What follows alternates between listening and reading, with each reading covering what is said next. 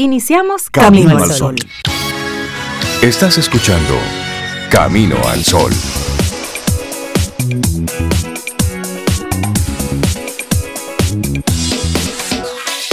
Así es. Pueden conectar también con nosotros a través de las redes sociales, cualquiera que sea caminoalsol.do y por supuesto nuestra página web, que es la misma, caminoalsol.do. Ahí ustedes van a encontrar todos los programas, los segmentos de nuestros colaboradores y pueden volver a escucharlos si así desean o compartirlo con otras personas. Y los amantes del, podcast ah, también pueden, a través de cualquiera de las plataformas, Apple, Spotify, Google Podcast, pueden eh, también Camino al Sol Sí, en Apple también. En todas las plataformas pueden escuchar el podcast de Camino al Sol. Y a veces también en la cuenta de YouTube igual, Camino al Sol. YouTube No, tú sabes, como dice Rey, no somos un programa de televisión, somos radio, pero de vez en cuando grabamos en video la participación de algunos de nuestros colaboradores y también ahí pueden encontrarlo. Pero acuérdense de la entrada caminoalsol.do, ahí lo tienen todo y pueden escucharlo en la web también en esa dirección. Sí, muy robusta, por cierto. A mí me encanta la página caminoalsol.do sí. y ahí pueden escuchar programas, vamos a decir, no enteros. Si hay algún colaborador en particular que quieren escuchar, pueden ir directamente a, escuchar ese capítulo de, ese colaborador. Y para los nuevos, si no conocen la, el fascinante mundo de Radio Garden, también, pueden escuchar a Camino al Sol ahí. Eh, digo fascinante porque es una aplicación que tiene todas las emisoras del mundo.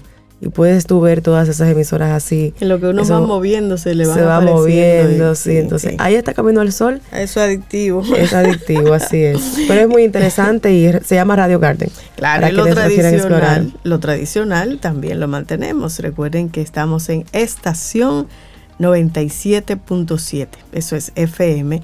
Y también en la web de estación 97.7.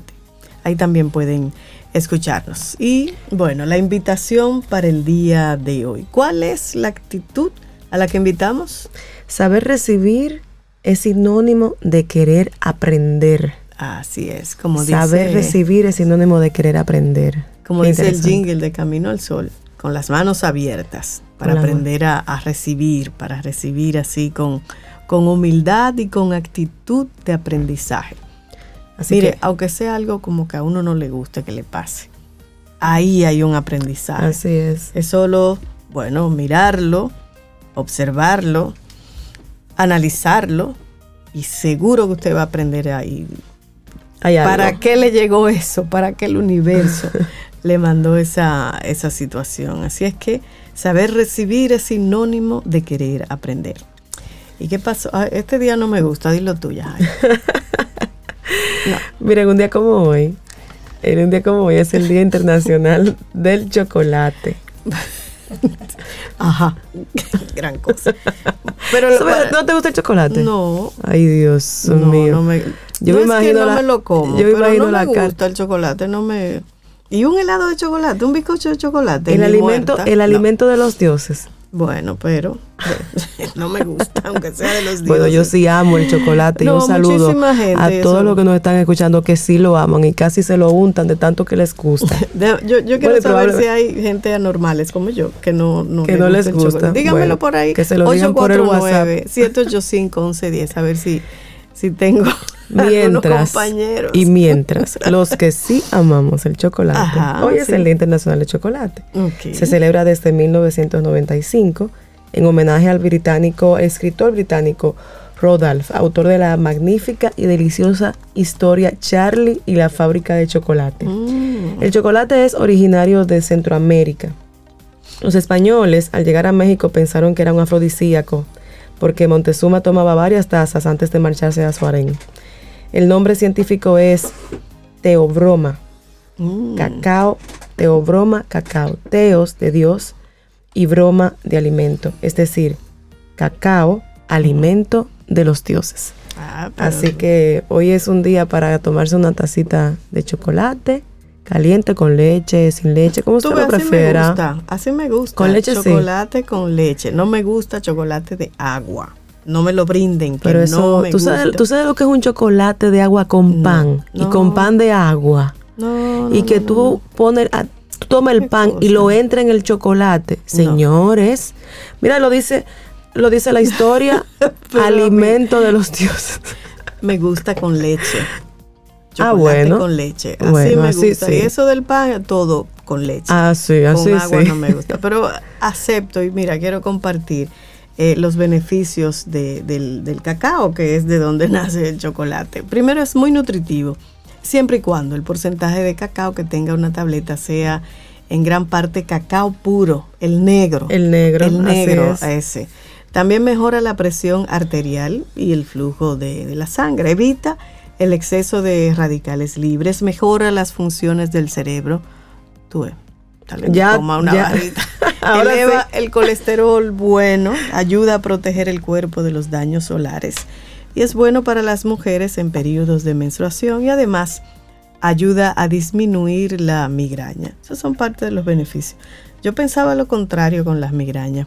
Que el chocolate la, aumentaba. Sí, sí, sí, como que no era bueno para eso. Eso se debe a, que el cacao contiene algo que se llama feniletilamina. Eso mm. produce un efecto placentero en el cerebro. Ya, y bueno, ya saben, todos los que amamos el cacao. Bueno, el chocolate que proviene también. ¿Y cómo lo piensan celebrar hoy, el Día Internacional del, Cacao? Bueno, yo pienso que, todo el que pueda comerse su barrita de chocolate. hay quienes, hay personas que tienen el hábito de comprarse, de, comerse su barrita de chocolate normal, hasta como una merienda. Bueno, no, eso, eso está bien. Bueno, pues felicidades a todos los amantes del chocolate. Y también se comparte. Y si usted obviamente le gusta el chocolate, usted puede brindar un chocolate a alguien. Saber recibir es sinónimo de querer aprender. Esa es la actitud de, hoy. Así es. Así que podemos también dar un chocolatico. Ese, y recíbalo y recibirlo también. Mira, hasta yo que no me gusta los recibos. Mira, la actitud de Camino al Sol de hoy, algo para aprender. sí, porque todo aprende.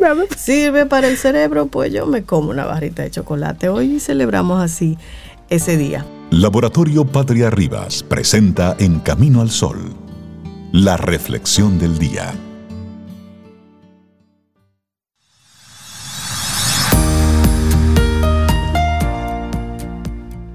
Nos levantamos levantando a otros. Robert Ingersoll. Bueno, y aquí agradecido, siempre agradecida de que estén ustedes conectados con nosotros escuchando este programa, Camino al Sol. Diez años ya tenemos. Diez tenemos años. al aire. Yo esta mañana decía, wow, diez años. Pero diez años de satisfacción. Así. Con esa palabra lo resume, eh, los dirías. Sí, sí, sí, es como yo he dicho en muchas ocasiones. Camino al Sol es una de las maravillas de mi de tu día, sí. Así es. Así es. Bueno, y la reflexión que tenemos para ustedes hoy, saber recibir el arte de valorar lo que la vida nos trae. Tanto la vida en general como las personas que nos rodean tienen mucho que darnos, pero debemos saber cómo aceptarlo para que ni el orgullo ni la falta de agradecimiento nos permitan disfrutar verdaderamente de todo ello. Para eso, Aquí vamos a ofrecerte algunas claves para saber recibir, que casi siempre es tan importante como saber dar. Así es, Sobe. Cada relación es un mundo, un universo con sus propias reglas, ya sea para bien o para mal. Todas tienen algo que aportarnos. Lo importante es saber recibir los aprendizajes que pueden ofrecernos y cuando sea posible nutrirlas para que jueguen a nuestro favor. Eso sí, para lograr lo anterior Tan importante es saber ofrecer como saber recibir. Así es. Sobre todo si queremos disfrutar de las relaciones con los demás y de una existencia mucho más armoniosa. Ahora bien, no se trata de ofrecer para esperar algo a cambio, sino más bien de que cuando llegue, aunque no lo hayamos provocado, sepamos valorarlo y aceptarlo con amor. Porque si bien dar es una muestra de generosidad, recibir también puede ser sinónimo de un espíritu noble. Así es. Y saber recibir es algo en lo que la mayoría de las veces nos reparamos, a pesar de lo fundamental que resulta acoger con aprecio aquello que nos dan. Por esta razón, te invitamos a profundizar en este maravilloso arte a través de la comprensión, la apertura y el agradecimiento como clave. es que, en primer lugar, la comprensión es fundamental para recibir adecuadamente. Se trata de que percibamos lo que sucede en el acto de la recepción y de que seamos capaces de descubrir su sentido, es decir, para qué o por qué nos llega una cosa u otra. Si es algo malo, esto puede ser un motivo para aprender y salir adelante. Si es algo bueno, podemos asimilar que lo merecemos y reforzar así nuestra autoestima. Y muchas veces nos ponemos una gran armadura que hace que resbale cada muestra de cariño que nos dan. En ocasiones no nos creemos merecedores de esas demostraciones de afecto. De ahí que en este tipo de situaciones nos cueste recibir de forma libre, abierta y despreocupada. Es importante que entendamos que la presencia de los demás es vital y que nos echen una mano a veces es algo valioso. En relación a esto, Saber recibir también significa que aceptemos ayuda cuando la necesitamos. Así es. Ahora bien, para alcanzar una comprensión plena del proceso de dar y recibir, debemos viajar a lo más profundo de nosotros mismos para explorarnos y conocernos. Al saber sobre nosotros, será más fácil entender por qué nos cuesta tanto recibir o por qué recibimos a veces así como con cierto desdén. Así, a través del autoconocimiento, podemos obtener mayor control sobre nuestros pensamientos, sobre nuestros sentimientos y nuestras conductas. Y esto nos ayudará a comenzar nuestro camino hacia el poderoso arte de saber recibir. ¿Y qué es lo primero que debemos hacer? Y otra clave, así es, es la apertura para seguir en esa línea sobre. Otra de las claves para saber recibir es eso, la apertura. Consiste en mostrarse dispuesto, sin autoimposiciones, para acoger lo que la vida nos trae. Si no estamos abiertos, podemos no dar espacio a nada ni nadie, lo que implicaría cerrarse al mundo y no dar cabida a lo que los demás nos puedan dar o a lo que la vida pueda traernos. No obstante, estar abiertos no significa aceptar todo, es más bien no cerrarnos de primera mano ante lo que viene, pero tener ciertos límites claros. La apertura también consiste en dejar las lentes del pesimismo a un lado y permitirnos explorar nuevos caminos, porque si somos más positivos y nos liberamos ante la vida, estaremos más preparados para saber recibir lo que viene sin hacernos daño durante el proceso. Así es. Y el agradecimiento, uff, también es un factor importante para saber recibir se trata de reconocer con gratitud lo que la vida nos trae o lo que otros hacen por nosotros. Es una forma de reconocer que lo que llega nos enseña a superar los obstáculos o bien nos impulsa a celebrarlo. Agradecer también quiere decir recibir con humildad, encontrar satisfacción en lo que poseemos y en lo que nos dan los demás. Y para ello, tan solo nos basta echar un, un vistazo a nuestro alrededor Mientras que a veces creemos que no tenemos nada, en realidad contamos con muchísimas cosas. Lo que ocurre es que hemos dejado de valorarlas. Por otro lado, aunque es más difícil dar más fácil dar gracias cuando todo está bien, es fundamental no olvidar que también podemos agradecer cuando lo que sucede no va tan bien, porque es en esas circunstancias cuando podemos obtener un aprendizaje de las decisiones que hemos tomado. Y bueno, otra clave es dejar el orgullo a un lado. Dejar el orgullo a un lado es una de las claves para saber recibir. El orgullo nos aleja de esa facultad. Para impedir que lo haga, podemos empezar por reconocer que no somos el centro del mundo y que es normal que en determinados momentos necesitemos a los demás. No somos todopoderosos, cometemos errores y al igual que nosotros, los demás también pueden hacerlo. Es normal sentirnos inconformes cuando alguien nos ha, defraudado, pero podemos darle otra oportunidad al igual que esperamos que nos la den a nosotros.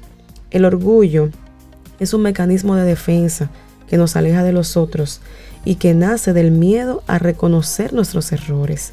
Además, ser orgullosos y buscar la perfección nos puede causar estrés. De hecho, un estudio de la Universidad Nacional Autónoma, de México muestra en un artículo que el estrés de este tipo es un importante factor de riesgo para la salud. Por ello podemos esforzarnos por agradecer desde el corazón e impedir así que el orgullo sea un obstáculo para agradecer. porque si somos capaces de demostrar comprensión, percibiremos más fácilmente cuál es el sentido de lo que aparece en nuestras vidas. Así aprenderemos a recibir mejor y no dispondremos en ello. Como vemos y como hemos escuchado, saber recibir nos hace más humanos porque reconocemos y valoramos el acto de dar por parte de los demás. Por lo tanto, es importante estar atentos a los detalles de las personas que nos rodean, pues observarlos con atención nos va a ayudar a valorar verdaderamente lo que poseemos y a recibir de la mejor forma aquello que viene. Así que esa es la invitación en el día de hoy. Y una frase, el mundo está lleno de pequeñas alegrías. Saberlas recibir es un gran arte. Qué bonito, saber recibir el arte de valorar lo que la vida nos trae. Un escrito de María Alejandra Castro Arbeláez. Y esa ha sido la reflexión de hoy acá, en Camino al Sol. Laboratorio Patria Rivas presenta En Camino al Sol, la reflexión del día. ¿Quieres ser parte de la comunidad Camino al Sol por WhatsApp? 849-785-1110. Camino al Sol.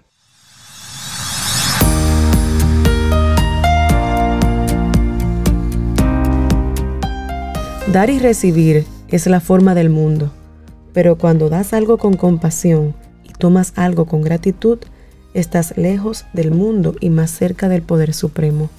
Chunya. Yunya. Yunya. Qué bueno, mira, y nuestro camino al solo oyentes están siempre ahí. Hay gente, yo mencioné, ¿verdad? Gente que madruga con nosotros, pero hay más que me dijeron, espérate, yo también madrugo. También.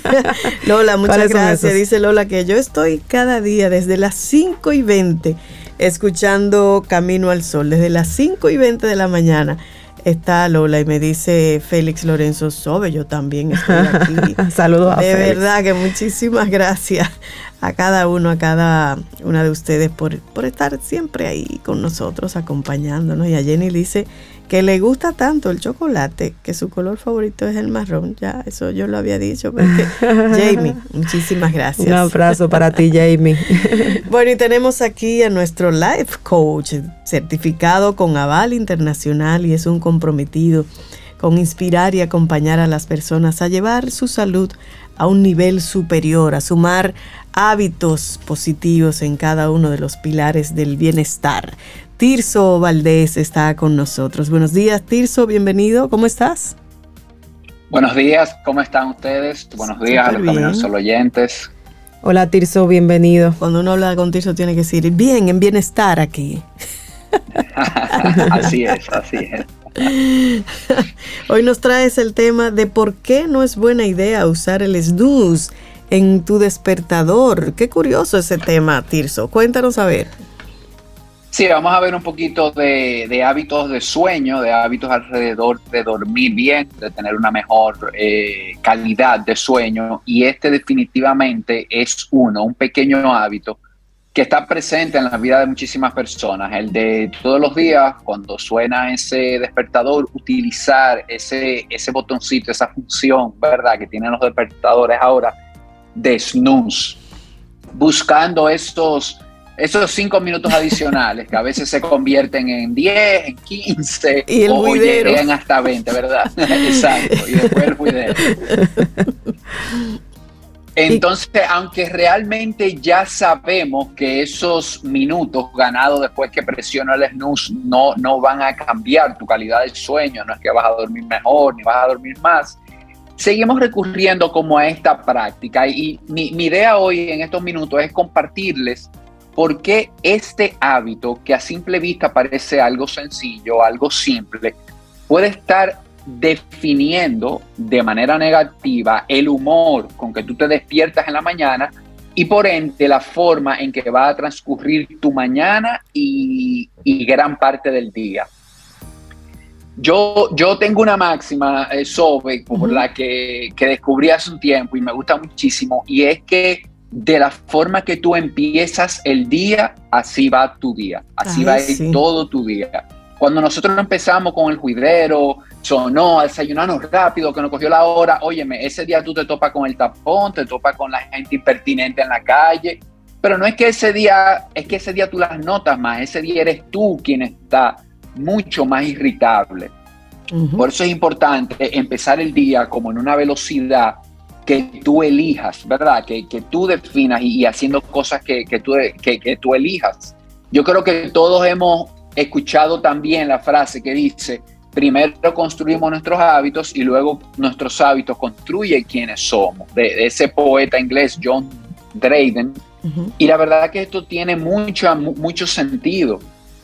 Y, y todas las personas tenemos hábitos, porque a veces surge la duda, no es que yo no tengo buenos hábitos o yo no tengo hábitos, y la verdad es que todos tenemos hábitos. ¿sí?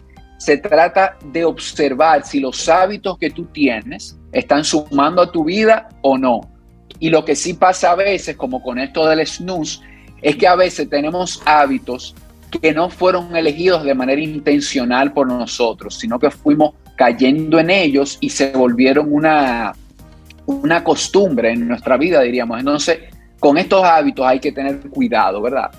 Entonces, entrando, entrando ya un poquito al tema específico de, por qué esto del, del snooze eh, no es conveniente, quiero explicar dos cosas para que, para que me puedan entender las razones. Hay dos cosas alrededor del sueño, de dormir bien, que son muy importantes para entender esto del snooze. La primera es que nosotros dormimos de noche en ciclos de sueño, es decir, en pedazos de sueño, para explicarlo bien, bien llano. No es que tú te acuestas a dormir y, estás todo el tiempo durmiendo hasta que te despiertas, sino que van ciclos de 90 minutos de sueño. Tú vas durmiendo en ciclos de 90 minutos aproximadamente. Cuando pasan esos 90 minutos es que tú te despiertas a ir al baño o te mueves, te cambias de posición, te pones boca abajo y ahí hay esa pequeña interrupción y luego tú conectas nuevamente con el sueño. Entonces, este, este concepto es importante, el de que dormimos en ciclos del sueño. Y el otro concepto es la inercia del sueño, que es ese momentico en que nosotros estamos acabados de despertar, que aún no se han activado la capacidad cognitiva y estamos como un poquito desorientados. Ese ratico en que tú te despiertas y como que tú entras al mundo, ¿verdad? ese rato se llama inercia de sueño, ese, esa etapa. Entonces, ¿qué sucede cuando tú te despiertas y le das a snooze? Que tú puedes estar entrando sin querer a otro, a un ciclo nuevo de sueño, a un ciclo de esos 90 minutos, ¿verdad? Entonces lo que sucede es que como el snooze son 5 minutos, 10 minutos, tú interrumpes ese ciclo. Entonces esa inercia de sueño de la que hablamos se va a alargar y esto va a afectar muchísimo el humor con el que tú vas a estar, sobre todo las primeras horas de la mañana. Por esto es que no, no es conveniente utilizarlo. Entonces, ¿cuál es la causa principal que nos lleva, que nos puede llevar a utilizar el botón de snooze cada día? No estar durmiendo las horas que necesita tu cuerpo con la cantidad de horas y la calidad de horas. Entonces, si yo estoy todos los días, me veo utilizando este botón, buscando esos cinco minutos, buscando esos diez, esta puede ser la primera señal que me dice a mí que yo no estoy durmiendo bien, que puede ser que me esté faltando tiempo o que me esté faltando calidad de sueño. No sé si esto claro, cuadra a ustedes, le hace sentido. Entonces, Tirso, em, sonó la alarma y yo así medio durmiendo largo el brazo y le doy snooze. ¿Qué es lo que debería pasar en lugar de ese snooze? Lo que debería pasar es, que tú te, pares, Me de, pare la de la cama. sencillamente te, te despiertes. Claro, no tiene que ser, no, no es abrupto, no es brincar, no es saltar. Eh, no, no, no, no, no se trata de esto tampoco pero sino que tú ya entres en, un modo de activo, de que me voy parando al paso, eh, abro los ojos, si me tengo que tomar unos segundos, perfecto, pero me paro de la cama y me voy a cepillar o me voy a hacer algo, algo que me vaya activando, por ejemplo, entrar, dejar entrar luz por las ventanas, exponerme a luz natural, esto ya empieza a activar nuestro cuerpo. Y entonces, Tirso, una sugerencia, una persona que pone la alarma a las 4 y 30 de la mañana. Yo iba a preguntar eso mismo, que se suenan prima. Y hago, y hago así, me despierto, pero yo sé, me quedo en la cama pensando, pero yo sé que a las 5 va a sonar otra alarma y luego otra a las 5 y media y otra a las La gente que hace eso. Tirso. No es snooze, pero sí, eso no es snooze, pero la gente que programa cinco alarmas, Tirso. Ah, ¿Dónde también? espérame, espérame, espérame. Si tú pones la alarma a las cuatro y media y a las cinco y después a las cinco y media tres alarmas, te viste el snooze. No es snooze. Claro, claro, no, no, es, no es snooze, pero se arriesgan a, volverse a dormir porque... Pero va a sonar la alarma otra vez, está programada. Sí, claro, pero si tu hora, si tú dijiste que te quiere despertar a las 4 y 10, ¿por qué poner una alarma a las 5? O, o sea, o deja la alarma siempre a la, a la hora a las 4. Despiértese a la hora que usted puso la primera alarma y olvídese de las demás. Que nada más hay que poner una sola, una sola alarma a la hora que usted se quiere. Ah, ok, una sola. Tú, Tirso, yo sabía que tú venías con ese tema. Esta mañana yo me desperté y dije, pero ¿por qué yo pongo la alarma a las cuatro y media si no es necesario? Puede ser a las cinco y media, a las cinco. Ese otro, ¿verdad? Otra reflexión. No, no, pero yo quiero. Ah, lo que pasa es que tú pones tres. Tú pones una a las cuatro y media, la otra a las cinco, y la de las cinco y media, que es la que te toca. Pero Tirso, y eso no puede ser un proceso como de irse adaptando a, a, irse poniendo activo. Cuatro y media, cinco, cinco y media. No, yo estoy con Tirso, hay que levantarse. Está, largo ese proceso de una hora. Sí, no, ya, voy, voy. uno se puede tomar unos minutos para ponerse activo, pero, pero tú necesitas una, hora para ponerte activo. Ahí, puede haber un tema. Por eso que a veces yo aquí llego, eh, Tirso, diciendo que es jueves y es martes. No digo yo. Jueves 3. No, pero, pero yo estoy con Tirso. Ah, lo que he reflexionado, Tirso, ya hablando en serio, es lo que tú acabas de decir, el tiempo de dormir. Ya yo sé que menos de seis horas para mí es fatal. Yo tengo que dormir mínimo siete horas. Ya yo sé que mi cuerpo eso es lo que necesita. Y, pasa muchas veces, Sobe, que nos enfocamos mucho en la hora de despertarnos. Entonces, la recomendación aquí, ¿cuál es? Tú, Sobeida, por ejemplo, ya tú sabes que tú necesitas seis o siete, ya, ya tú lo comprobaste eso. Entonces, no te enfoques tanto en la hora de despertarte, sino en la hora de acostarte. Acuéstate a una hora en la que tú cumplas con esas horas y te despiertes a una hora adecuada para tu trabajo o para, para cualquier compromiso que, que, tengas en la mañana. Eso es lo que estoy haciendo, Tirso. Me estoy acostando más temprano y calidad de sueño. Perfecto. Y también hay algunos otros truquitos para evitar esto del snooze que, que pueden hacer. Les dije uno, el de abrir las ventanas, exponerte rápido a luz natural. Otro truquito es, en vez de poner estas alarmas que a veces son como un poco desagradables, estos sonidos, estos timbres, pongan una música, pongan que eso se puede en los celulares hoy ya, poner una música como alarma una música que sea agradable para ti, que, te la que te motive, que te inspire, exacto. No es lo mismo tú despertarte con una musiquita que, que con ah, ah Ay, no, yo no puedo con eso. Es, totalmente diferente. Si te estresa desde la alarma. Claro. Y, y, otro truquito muy bueno y que funciona muy bien también es alejar un poco el despertador. O sea, ponerlo en un lugar que tú no lo alcances, que no sea tan fácil tú darle la luz, sino que que te obligue un poco, que te motive un poco a pararte de la cama, a apagar tu alarma y ya una vez que tú te paras, ya ahí vas rompiendo con esa inercia y ya te vas, vas entrando en calor. Tú sabes que uno puede hablarle a Alexa también y decirle que se vaya levantando aún. Lo que tienen Alexa también y Siri. Yo, yo conocí un, un señor que me, me contó una vez que su hijo le costaba levantarse, ya estaba en la universidad. Y entonces él les regaló, entre comillas, un despertador que además de sonar volaba. Entonces sonaba, el muchacho brincaba y tenía que salir en la habitación a agarrar el, despertador volador. Qué manera de entrar en actividad. Tú lo conoces. Ese, ese, ese me gusta, ese despertador activo. Ese otro truco ahí. Y regale uno de esos. tiene que levantarse obligatoriamente. Claro. Ahí tiene que entrar la luz. Claro. otro, otro truco para mí interesante es primero levantarse eh, enseguida y hacer dos cosas. O irte a colar el café, que hago en mi caso, O entrarte al baño a bañarte de inmediato, que también lo hago sí, a veces. Sí, sí, sí. Y ya con el agua ya tú estás ya despierto totalmente. Hay gente que duerme ahí en la ducha también, Sí, encontrar ese, eso mismo sobre, como esa actividad que a ti te, por ejemplo, en el caso tuyo, café o bañarte. En el caso mío, es como cepillarme los dientes. Yo cuando me cepillo los dientes, que ya yo siento que me desperté, yo creo que yo llego al baño y todavía yo estoy como medio, medio durmiendo. Entonces ahí cuando me cepillo, ya como que ahí eso ya le dice a mi cuerpo, ya, ya vamos a entrar. Ok.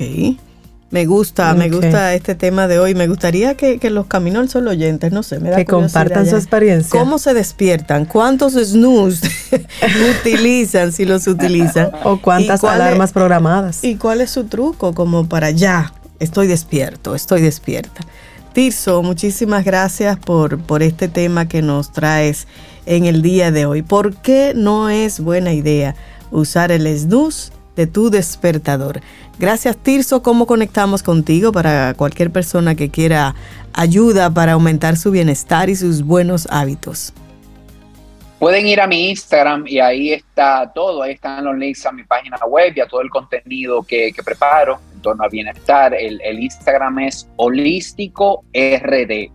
Y ahí mismo en Holístico RD hay un link en el que van a poder descargar una guía gratuita que tiene los los pasos, diríamos, los hábitos más importantes alrededor de lo que es una buena rutina de sueño para dormir con cantidad de horas y con calidad de estas horas. Que ese es el objetivo final. Muchísimas gracias, Tirso Valdés, nuestro coach de vida hoy, como decía, con el tema ¿por qué no es buena idea usar ese snooze para despertarse? Gracias, Tirso, que pases tú un lindísimo día. ¿Quieres ser parte de la comunidad Camino al Sol por WhatsApp? 849-785-1110. Camino al Sol.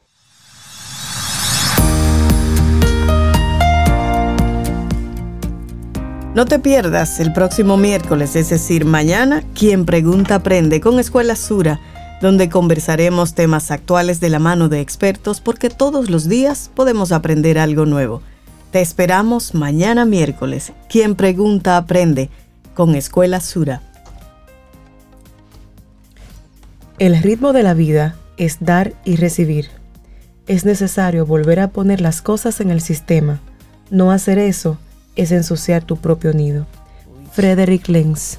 Wow, qué fuerte, ensuciar tu propio nido. Y ya recibimos a nuestro próximo colaborador que viene con una pregunta interesante, Yajaira, Esther, Laura. ¿Cuánto cuesta tu propiedad?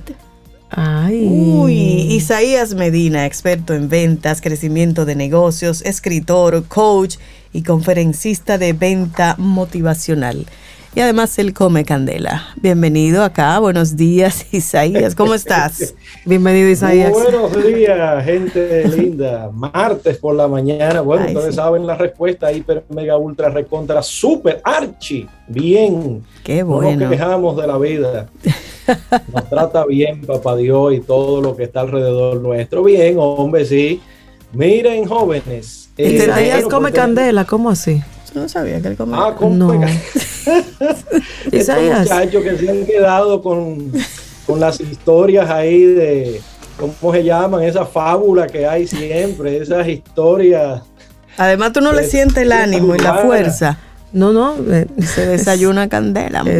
Dios mío. No, pero en una ocasión, en una ocasión hacíamos unos talleres donde las personas podían caminar sobre brasas de carbón a 700 grados, sí. los días de descanso, obviamente. Okay. Y, y, eso obviamente que eran una especie como de, de metáforas de poder que usábamos para ejemplificar de que cualquier cosa es posible cuando usted se lo dispone y que hay una serie de, de fuerzas internas que te ayudan a sobrepasar límites. Y eso es una metáfora muy potente. Soy yo que le he pegado que, él come candela, ah, pero es que él camina sobre fuego, no es lo mismo. Ya, ya, ya, entiendo. Mira, Isaías, me, me interesa mucho esa pregunta tuya. ¿Cuánto cuesta tu propiedad? Ah, sí, ustedes saben que hace ya un tiempo estamos dedicando estos espacios para hablar un poco sobre bienes raíces, algo que nos metimos ya de lleno hace unos cuantos años. Y bueno, hemos aprendido de la mano de los que saben esto un poquito y estamos compartiendo lo poco que, que sabemos. Entonces, eh, bueno, pues eso es una pregunta típica para el dueño de una propiedad. Por cierto, en República Dominicana solamente el 42% de las propiedades que ustedes ven por ahí son, son dueños propios. Eh, la mayoría de las personas alquilan, alquilan. Entonces, si usted tiene una propiedad, lo típico es que usted quiera saber cuánto cuesta. Eh, por supuesto, hay varias formas de usted saber eso, el, costo de, su propiedad, el precio real. La primera, y es la que le viene a la, mayoría de la gente, es bueno, una tasación, un advalúo, como se le llama también.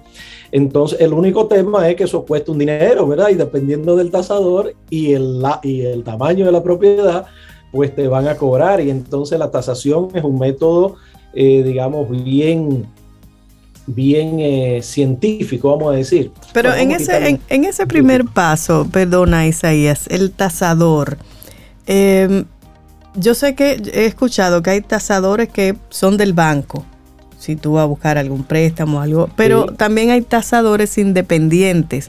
¿Cuál sería el más adecuado? Bueno, si tú vas a tomar un préstamo, lo ideal es que tú, con un banco, lo ideal es que tú tomes la terna que te va a pasar el banco para que no tenga que hacerlo dos veces, porque el banco no te va a aceptar que tú le hagas un independiente. Exacto, exacto.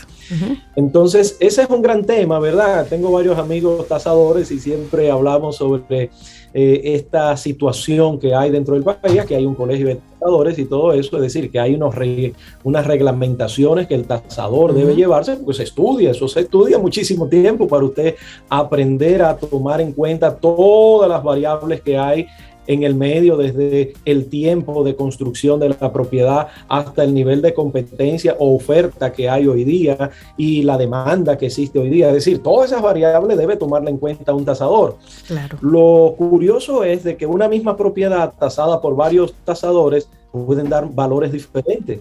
En teoría no debería ser, pero en la práctica eso se da. Por eso los bancos tienen sus ternas a los cuales ellos, digamos, que le eh, se sienten seguros con el análisis que hacen estos expertos y te toman solamente esos. Entonces, eh, lo que vengo a decirles obviamente no es lo que hace un tasador, les digo, porque eso se estudia y varios años se estudia ese análisis de tasaciones y avalúos. Eh, aquí yo vengo con algo más simple que la persona como nosotros de a pie puede tomar en cuenta para tener un primer olfato de cuánto cuesta su propiedad. El punto básico es de que si no tienes un precio real del mercado de tu propiedad, y digamos, como nos hemos encontrado con muchos dueños de propiedades que le ponen precio a según.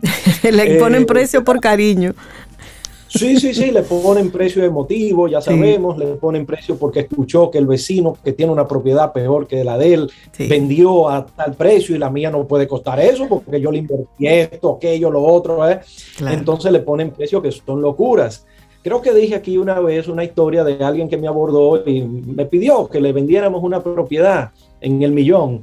Y entonces el señor le pregunté una pregunta de rigor cuando alguien te pide que le vendas una propiedad, cuánto usted aspira por la propiedad. Y el señor, estamos hablando de una historia de hace unos 6, 7 años atrás, poco más quizás, nos dijo directo al pecho ahí 24 millones de pesos.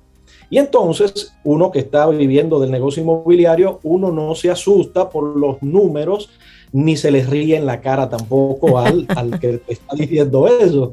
Y la pregunta típica es, ¿cómo llegó usted a ese precio? Oigan la respuesta del marchante. Oh, porque tú sabes que nosotros somos 12 hermanos. Hay mucha gente para repartir. Sí, entonces ya el tipo tenía, ¿verdad? Distribuir para que dé para algo, para todo. Eso no es una buena razón para ponerle un precio al mercado. Las propiedades se venden a precio del mercado. Porque la gente no te va a comprar una propiedad porque tú le digas inmediatamente el precio, salvo que sea algo muy especial. Normalmente la gente hace una exploración, busca información, compara, ¿sí? Entonces, por eso es que hay que tener un criterio, por lo menos básico. Obviamente, lo ideal finalmente sería contratar un buen tasador que le tase en su propiedad para tener un punto de referencia. Y ojo, que la tasación no está escrita con sangre ni en piedra. Es un, es un punto de referencia que se puede tener para iniciar las negociaciones. Nos topamos muchas veces con dueños de propiedades que nos dicen, no, no, no, pero que yo tengo una tasación, que esto cuesta 18 millones de pesos y yo por menos de eso yo no la doy, porque entonces están creyendo de que ese precio de avalúo es el precio final mínimo que debería darse la propiedad para ellos no sentirse con pérdida. Entonces, por eso le tenemos hoy al, por lo menos un indicador que cualquiera puede tomar para o hacerlo antes de inclusive contratar un, tasador, eh, lo ideal es que contrate su tasador, ¿verdad? Y que al final negocie a raíz de esos precios. La primera forma de abordaje es la valoración de los ingresos que un potencial comprador va a tener si le compra su propiedad. Pongamos el ejemplo. Una persona está vendiendo un apartamento en el ensanche vamos a poner. Y ese apartamento, él puede estar pidiendo, vamos a poner un número, ¿verdad? 200 mil dólares. Mm, chévere, ok, 200 mil dólares. Ahora bien, ¿cómo llego yo que ese precio es el adecuado? Ahí es donde viene lo que le llamamos la valoración de los ingresos. Si tú se la vende a alguien que la va a alquilar, por ejemplo, ¿cuánto va a cobrar por ese alquiler? Y ahí es donde viene un término que eh, se llama, vamos a decir, dentro del mundo financiero es el retorno sobre la inversión, pero dentro del análisis que usted como dueño de propiedad hace, eh, y a nivel financiero también tiene otro nombre, que es la tasa de capitalización. ¿Qué es eso? Ah, bueno, la tasa de capitalización es que usted suma en un año típico los montos que usted cobraría mensualmente por esa propiedad y ese monto anualizado lo divide entre lo que le dio, entre lo que usted pagó por la propiedad. Pongamos el ejemplo de los 200 mil dólares. Si usted va a cobrar, vamos a poner 2 mil dólares por su propiedad alquilada, entonces usted lo suma por 12, estos son 24 mil dólares. Si usted hace ese cálculo simple, ¿verdad? Que eso es eh, muy bruto, porque usted tiene costos ahí. Usted tiene entonces que 12 mil dólares dividido 200 mil por 100, usted tiene una tasa de capitalización del 6%. ¿Qué significa un 6%? Bueno, que si usted lo compara con lo que le puede dar un fondo de inversión, con lo que le puede dar un banco, con los papeles comerciales que venden hoy día, ¿cuánto te está dando un banco o un fondo de inversión de lo que tenemos hoy día aquí en el país? Entonces tú lo comparas y tú dices, ah, pero mira, caray, este dinero quizá estaría mejor. Eso es usted como comprador. Comprador, exacto. El vendedor tiene que hacer el mismo análisis que haría si usted estuviera comprando porque ese es el punto interesante. Entonces, en este caso específico, 200 mil dólares, tú quieres pedir por tu propiedad, se puede alquilar más o menos en 2 mil dólares, pues la tasa de capitalización de tu propiedad es el 6%. Un primer hallazgo. El segundo paso, digamos, es repetir eso en al menos 15 o 20 propiedades que estén alrededor de donde está tu propiedad que quiere vender.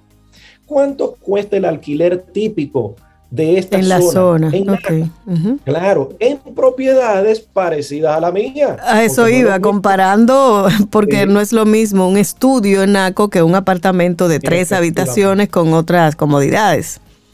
Exactamente, con otras amenidades, que si tiene gimnasio, que si tiene área infantil, que si tiene claro. un ¿Ven? Entonces hay que comparar peras con peras. Entonces, el punto clave es ese. El segundo paso, ya le dije, recopilo un poquito de información, cuánto se está alquilando propiedades parecidas a la mía y haga el mismo, el mismo análisis que acabamos de hacer. En un año, cuánto sería el monto total dividido entre el precio de esa propiedad, ¿verdad? Hay propiedades que eh, usted puede buscar esa información, vamos a decir, en la página pública de REMAX, República Dominicana. Usted puede meterse en Corotos también y hacer una especie de filtros con propiedades parecidas. Déjame ver cuánto están cobrando de alquiler por esta zona. Eh, también en Supercasa se puede meter. Entonces, Hay empresas. Sí. Ese, ese primer factor es importante el ejercicio para el que va a vender y para el que va a comprar. Efectivamente. Ok. Así es. Y aquí estamos hablando del que quiere vender la propiedad, que no tiene una idea exacta de cuánto puede costar al día de hoy. Él sabe que él tiene 15 años viviendo ahí y que pagó 110 eh, mil dólares y a la vuelta ya de 15 años este inmueble se ha generado una plusvalía de 85 mil dólares y hoy día parecería que puede costar 200 mil dólares, pero hay que hacer los números. No es una cuestión de que yo, yo debo unos cuartos en el banco y yo con esta propiedad tengo que pagar ese préstamo y quedarme con algo para comprar algo más chiquito. Esas son formas que rápidamente el dominicano saca, ¿verdad? Y, te pone un precio. Y cuando tú le preguntas, así como hicimos con el amigo de, del millón, que cómo llegó a ese precio, pues la razón no, no es muy, muy... No, no es una razón económica para, para el que va a comprar. Exactamente. Entonces, tienes que ponerte las pilas tú como vendedor, porque el comprador también va a hacer sus números. Quizá no va a hacer este tipo de análisis, pero sí va a comparar y esa es la segunda forma de nosotros poder comenzar a, identificar. Hablamos ahora mismo de la comparación y inicialmente hablábamos de la tasa de capitalización. Déjenme darle un dato que se nos quedó en la tasa de capitalización. Ese 6%, ¿verdad? Ese 6% que ya calculamos que es la tasa de capitalización, cuando usted le pone ese ese por ciento y usted divide, por ejemplo, ese por ciento entre el precio que usted pagó por la propiedad, al día de hoy le está dando muy cerca de lo que un tasador le puede decir que cuesta su propiedad al día de mm. hoy. Es un dato genial. Lamentablemente tenemos tan pocas informaciones en nuestro país organizadas que la persona parecería que es muy, muy cuesta arriba poner estos numeritos en orden, ¿verdad? Eh, le tengo una buena noticia. Hay formas de usted poder entender un poquito mejor con un entrenamiento. Nosotros tenemos un entrenamiento de un curso que arrancamos hace cuánto, dos meses y ya tenemos una segunda versión para el que se interese en analizar esto un poquito más profesional para inclusive para si es agente inmobiliario y vive de eso, que sirva como una especie de consultor, ¿verdad? Repito, no es que sea exacto, pero te da una idea general de por dónde van las cosas, un precio del mercado. Aparte de, que de verdad te vuelves una persona fiable cuando tú hablas con propiedad y hablas con pequeños cálculos que no son tan complicados, entonces las personas comienzan a, a, pensar de verdad que tú eres una persona interesante para hacer negocios. Pero si lo que quieres de verdad es vender tu propiedad, también puedes hacer estos entrenamientos para que tengas una idea mucho más aterrizada de las diferentes formas de ponerle precio o de identificar el precio del mercado de tu propiedad hoy día, entre muchas otras cosas. Eh, Entonces, comparar, estábamos hablando de comparar y te tengo aquí un par de preguntas de nuestros Camino al Sol oyentes. Ok, ok, ok. Bueno, nada, la comparación es esta cuando tú agarras en la zona de tu interés y le añades, esto es un punto importante. Eh, sigamos con el ejemplo de NACO pero también hay sectores adyacentes que son parecidos a NACO. Claro. Dini, por ejemplo, es un sector. Eh, entonces tú tomas al menos 15, aquí hay una clave, no te puedes quedar con una, dos o tres propiedades. Es un riesgo muy grande tú identificar que una propiedad está costando X y te queda ya con ese número, que es lo que hacen mucha gente, que mi vecino vendió a tal precio y mi propiedad debe valer más o menos igual. Aquí la idea es tomar 15, 20 unidades, que no es muy difícil hoy día, porque hay bases de datos que te ayudan. Sí, ya, tú mencionaste varias. Y, te, y filtras, sí, ok, cuánto cuesta una propiedad de esta característica, esta tipología en tal lugar, y ahí te comienza a dar una especie de comparación de los precios que tú tienes. Entonces, el punto clave aquí ni siquiera es tomar el valor que están dando estas bases de datos, porque recuérdense que esos son precios de lista, como le llamamos. Esos precios se negocian. ¿Verdad que sí? Normalmente a la baja, sí, un 5, un 10. Y siempre lo dicen, negociable.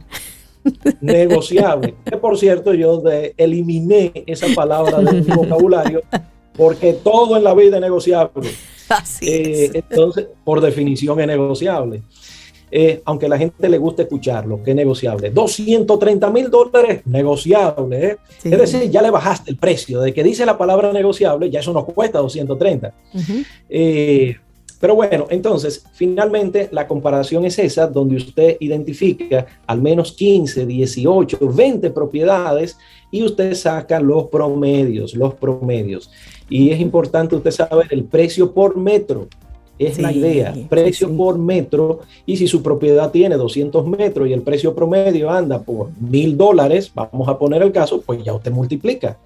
Y esa es también una forma de usted poder y de tener un olfato. Ojo, no es totalmente exacto, porque hay otras variables que le digo que hay que tomar en cuenta, que la toman en cuenta los tasadores.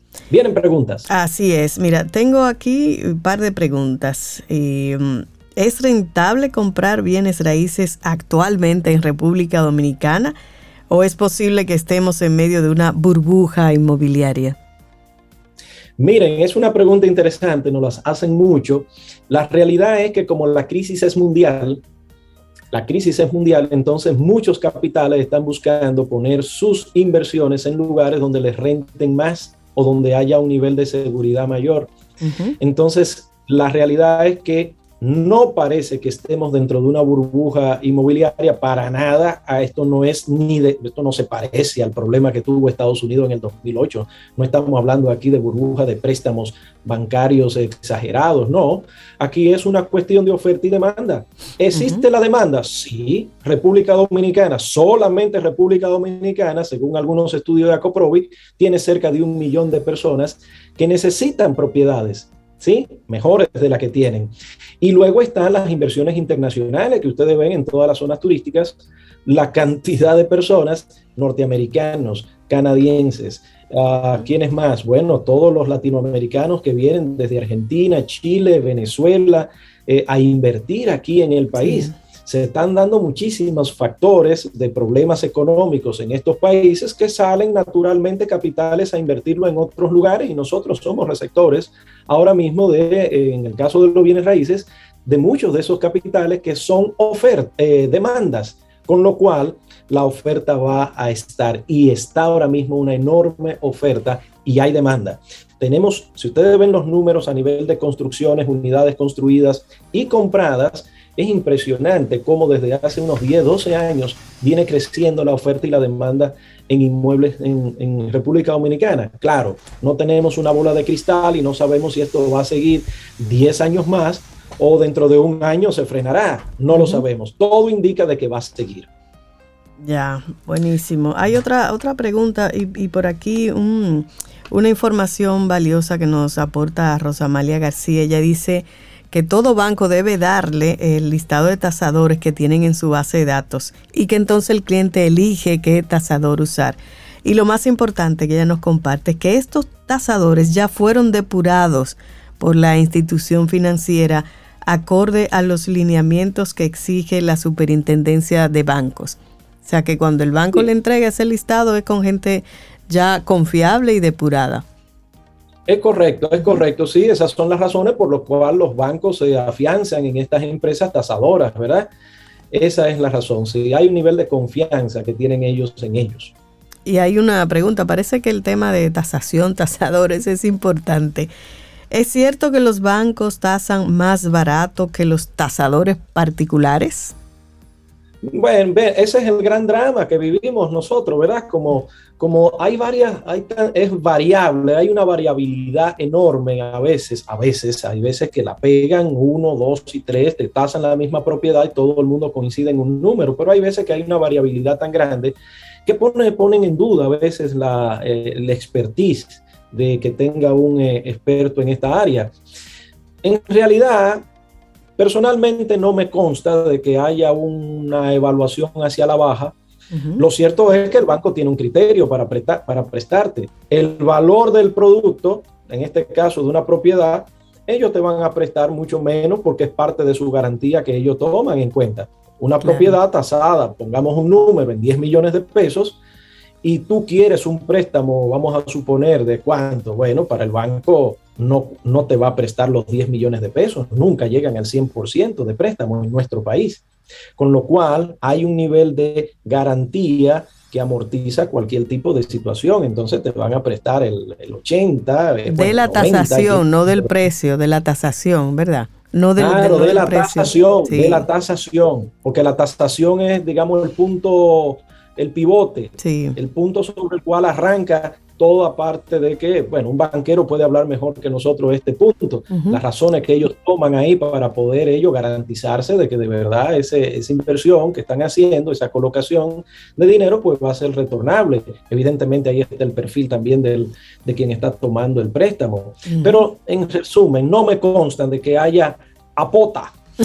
eh, eh, eh, ese, criterio de que aún con una tasación de un monto, entonces consideramos, es decir, que le damos como los lineamientos al tasador de que lo tase menos de lo que debería ser. No me consta eso, ¿no? Ya, excelente.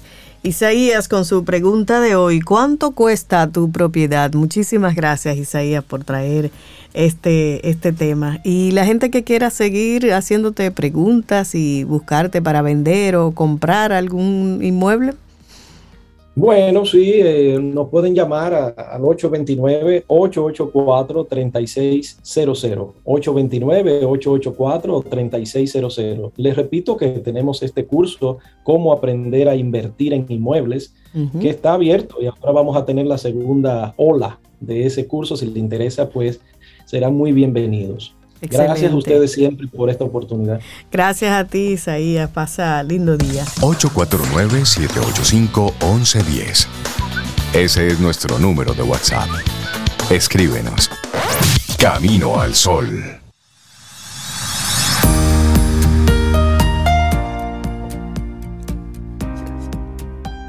Todo compromiso se basa en dar y recibir, pero no puede haber concesiones mutuas en los fundamentos Cualquier compromiso sobre meros fundamentos es una rendición, porque es todo dar y no recibir.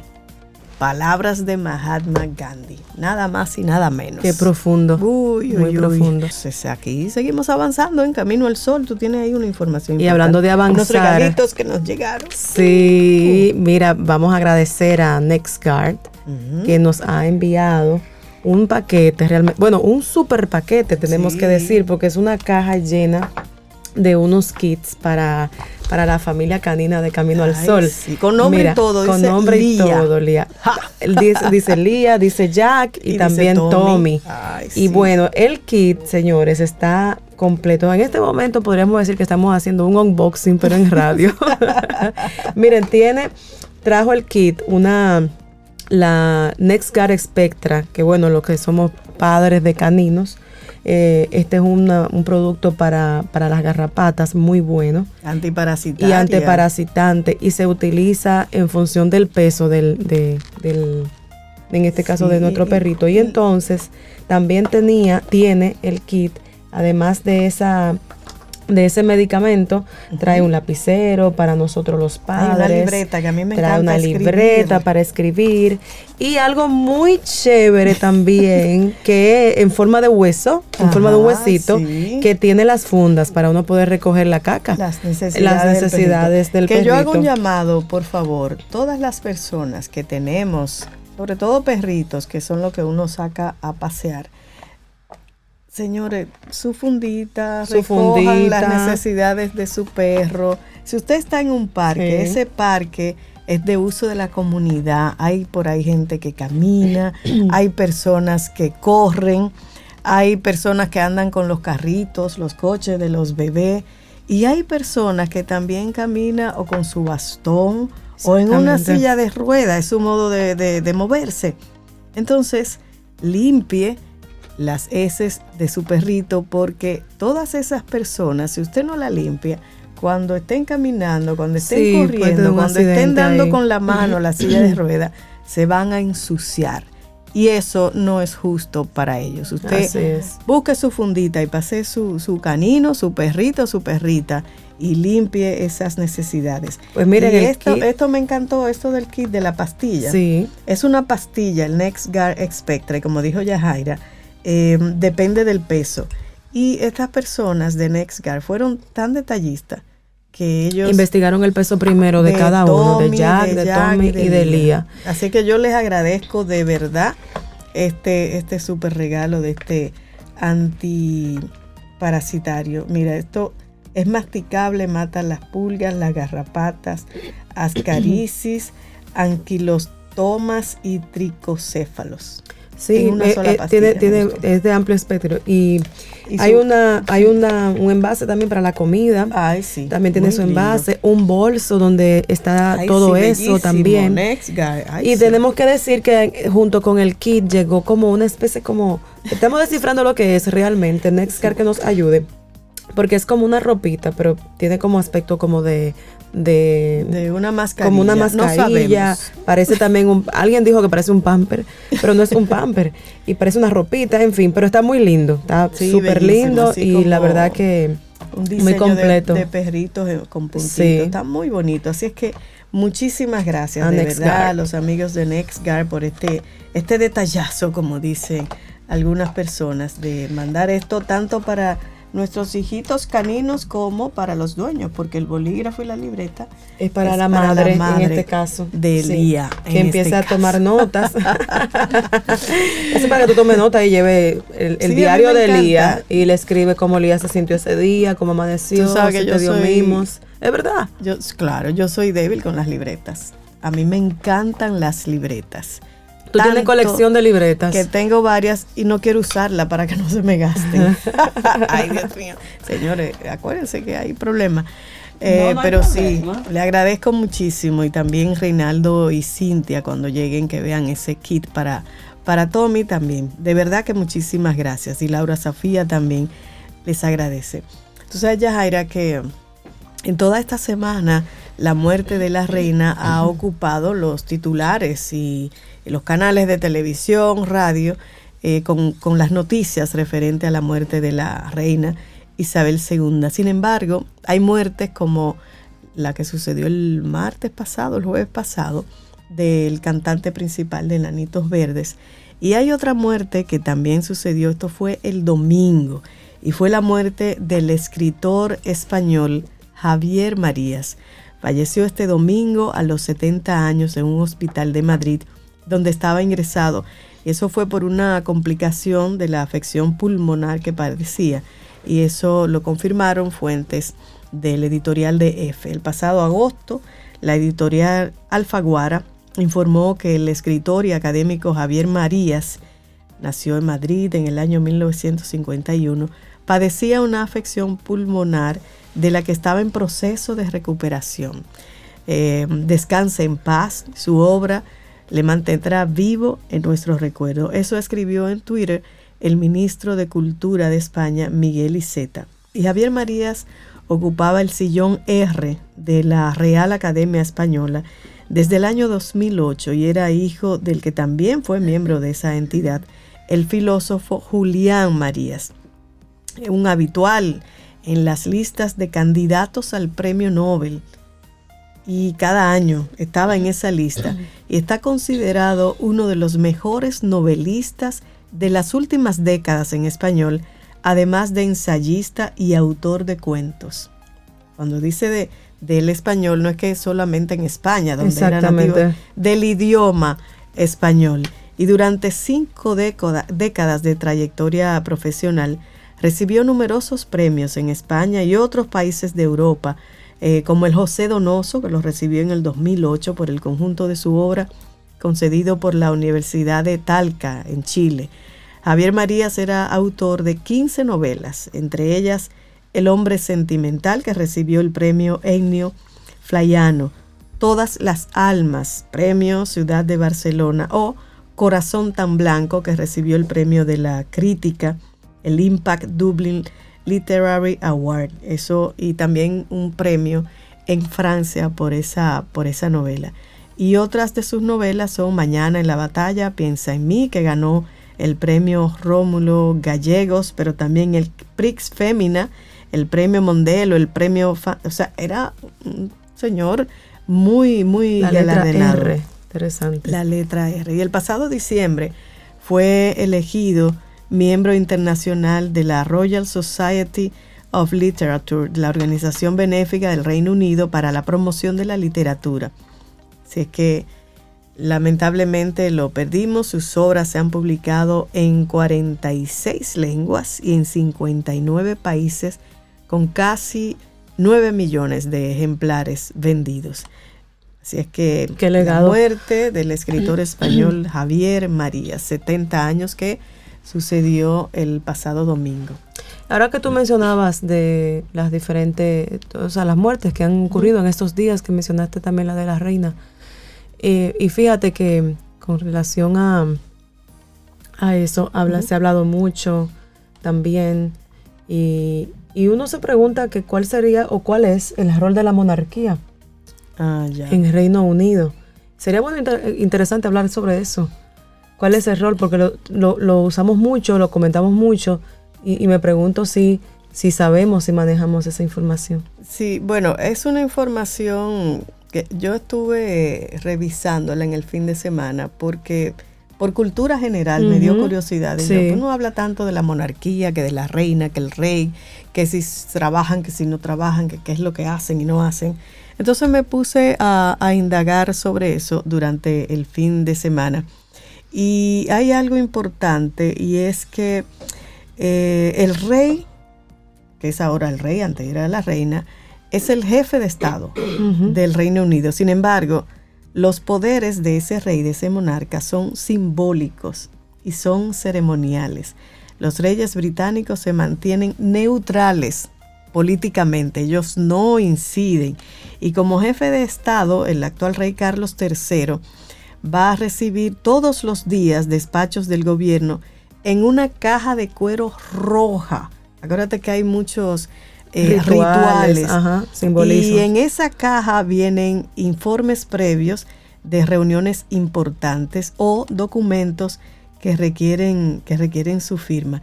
La primera ministra, Liz Truss, normalmente se va a reunir con el rey todos los miércoles, eso en el Palacio de Buckingham en el centro de Londres, y eso con el objetivo de mantenerlo informado sobre todos los asuntos gubernamentales. Y estas reuniones son completamente privadas y no hay registro oficial de lo que se dice en ellas. Pero el también rey tiene otras funciones. Lo que sí te voy, tengo acá una, una persona que nos trae información interesantísima, eh, que aunque hoy es lunes ya podemos irnos programando para ir a disfrutar del teatro y eso me encanta. Ay, qué interesante teatro. Así es, somos amantes del teatro aquí y vamos a conocer ahora lo que es el décimo Fate de Bolsillo 2022. Eh, que lo vamos a conocer nada más y nada menos que de voz del propio Claudio Rivera, actor y director del Teatro Guloya. Bienvenido, Claudio. Bienvenido a Camino al Sol de nuevo. Siempre un gusto tenerte por aquí. Muy, buenos días. Creo que la próxima vez tengo que traer café. Porque parte de esto. Ah, pues aquí estamos ahora brindando con otro cafecito. Vienes en persona y aquí te lo brindamos, que lo hacemos buenísimo. También se vale. Y, con una gran variedad. Aquí tenemos variedad de café. Claudio, háblanos de este festival de bolsillo que se está llevando a cabo en Guloya, Teatro Guloya. Bueno, el bolsillo es una especie de fiesta hecha realidad, de sueño eh, ejecutado desde hace 10 años por Viena González y quien les habla Claudio. Es una jugosa fiesta para los sentidos, donde le, brindamos la oportunidad al público y a los artistas de continuar disfrutando obras muy buenas, muy gozadas, muy apreciadas, pero que por falta de espacio o, por otras razones no permanecen en cartelera. Entonces nosotros rastreamos esas obras que la gente se queda con ganas de ver o de ver de nuevo y las invitamos y las cobijamos en el bolsillo. Eh, tenemos 10 años haciendo eso. 10 años, tú lo dices así como rápido y fácil. 10 años. compartiendo la sala con colegas queridos, admirados y, y respetados. En esta edición en esta décima edición abrimos con la obra La Golondrina, una obra exquisita de Xiomara Rodríguez y Raúl Méndez. Luego continuamos con el proyecto Maleducadas y su pieza Hasta el Abismo, dirigida por Isabel Spencer, una obra muy conmovedora. Y ahora estamos en esta semana, desde el jueves 15 al domingo 18, iniciamos con nuestra pieza Otelo Sniff, que es una obra que parte del clásico de William Shakespeare, pero que la mezclamos, la cruzamos con nuestra cultura popular de origen afro. Y tenemos 21 años inclusive presentando. 21 años con Otelo Sniff. presentando Otelo. Sí, porque dice un amigo, colega teatrista, que las obras no se mueren, las obras se abandonan. Ah. Y luego tú la abandonas, se mueren. Y nosotros nos resistimos a, abandonar esta obra que tanto esa, placer nos ha brindado. Esa obra, eh, Claudio, eh, ganó el Cassandra, recibió el premio El Cassandra en el 2002, ¿no? 2001. 2001, ok. 2001 fue, sí, fue adornada con ese... Mejor puesta en escena. Correcto, y la hemos seguido presentando desde entonces. 21 años. Luego del domingo 18, el último fin de semana del bolsillo, eh, se presenta Richard Douglas, un actor veterano de amplia trayectoria. Y colaborador nuestro. Colaborador de Camino al Sol. Con su pieza Yo creo en el matrimonio. El bolsillo, además de estas obras que repito, es un, es un regalo la posibilidad de continuarla disfrutando, que son obras que tienen como esa, ese pedigrí de obras que la gente quiso ver o quiso volver a ver. Entonces, paralelamente a eso hay eventos de reflexión y de, de compartir con los espectadores, como por ejemplo mañana miércoles 14 y también el miércoles 21, tenemos dos conversatorios perdón, sobre la trayectoria de la obra de Harlet Boden, un gran dramaturgo, director, creador teatral nuestro, que se nos fue en medio de la pandemia y como una manera de visibilizar su obra tenemos estos conversatorios en el Guloya, mañana miércoles a las 7 de la noche, abierto al público interesado y quien no esté interesado cuando llegue se va a interesar. Excelente, sí. Y junto con estos conversatorios, cada sábado al finalizar cada función tenemos un encuentro con la crítica. Es un espacio muy sui generis nuestro, en nuestro contexto teatral dominicano, y es que invitamos a alguien, un especialista, que haga una crítica de la obra de teatro que se presenta y la lea delante del público al final de la función del sábado. Y se genera un intercambio muy rico, muy abierto, muy horizontal entre artistas, esa crítica invitada y los espectadores interesados. En este caso, la crítica invitada para el sábado próximo de Otelo es la querida Carmen Heredia. Ah, pero eso, eso va a ser rico. O sea, vemos a Otelo y luego nos quedamos para, para ese momento de conversatorio con, con Carmen Heredia. Eso es este sábado. ¿A qué hora? Tan pronto termine la función, la función comienza a las 8 y 30, dura 75 minutos aproximadamente. Okay. Ahí mismo nos quedamos y, seguimos. Por eso digo que el festival es jugoso, porque a quien le gusta el teatro, a quien disfruta profundizar en la cuestiones del teatro, tiene bastantes opciones. Ah, sí, excelente. Y creo que tienen ustedes más obras los jueves, todos los días de semana. ¿Y hasta cuándo va a estar? Este... El bolsillo va a estar hasta el domingo 25 de septiembre. Okay. Seguro que la gente recalcar la idea de que las funciones son de jueves a domingo. Usted lo comienza este jueves 15 hasta el domingo 18. Jueves, viernes y sábado a las 8 y 30, que es la hora habitual de presentar teatro. Y en nuestra sala el domingo a las 6 y media de la tarde. Ok, y el sábado conversatorio. Con doña Carmen Heredia. Con doña Carmen. Excelente, Claudio. Muchísimas gracias por venir a compartir esa... las puertas de este sol. Pero esto de ustedes, esto de ustedes, tú lo sabes, un abrazo a, Viena y, bueno, invitar a nuestros Camino al Sol oyentes a que disfruten de este décimo un festival. que suele ser bastante estimulante para los espectadores es que si la gente compra sus boletas anticipadas vía transferencia pasando por el teatro, le sale más baratas a 700 pesos, así que pónganse las pilas ya sea llamando al otro teatro al 809-685-4856 o a través de transferencias. Y, yo les sugiero que la compren antes porque como son obras que tienen mucha demanda, el teatro se llena y si usted la compra antes, usted eso es por orden de llegada. usted llega primero ahí con su boleta y listo. Se asegura su cupo en, en un buen espacio. Muchísimas gracias, Claudio, y saludos por allá a, Viena y a todo el equipo del Teatro Guloya. Por estar siempre alumbrando para todo. Muchísimas gracias, Claudio. Bye, Claudio. ¿Quieres formar parte de la comunidad Camino al Sol por WhatsApp? 8 849-785-1110. Camino al Sol.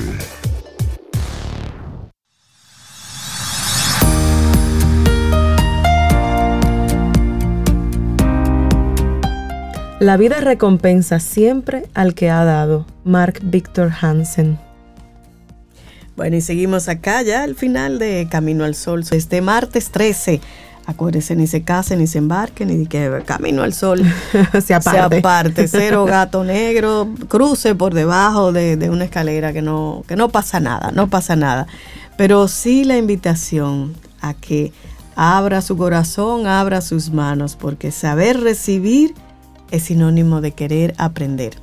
Esa es la invitación que hacemos para que todo el día, usted camino al sol oyente o no camino al sol oyente, no importa. Aunque si ya está oyendo Camino al Sol por primera vez, ya es Camino al Sol oyente, ¿verdad? Entonces, reciba, reciba.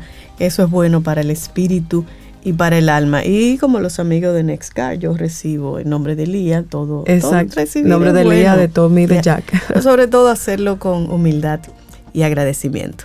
Si es que llegamos al final de este camino al sol por el día de hoy. Si mañana. Si mañana el universo, conspira, Si usted quiere, y nosotros estamos aquí, tendremos otro camino al sol. Así será. y nuevecito. Y esperamos que hayas disfrutado del contenido del día de hoy. Recuerda nuestras vías para mantenernos en contacto. Hola arroba caminoalsol.do. Visita nuestra web y amplía más de nuestro contenido caminoalsol.do. Hasta una próxima edición. Y pásala bien.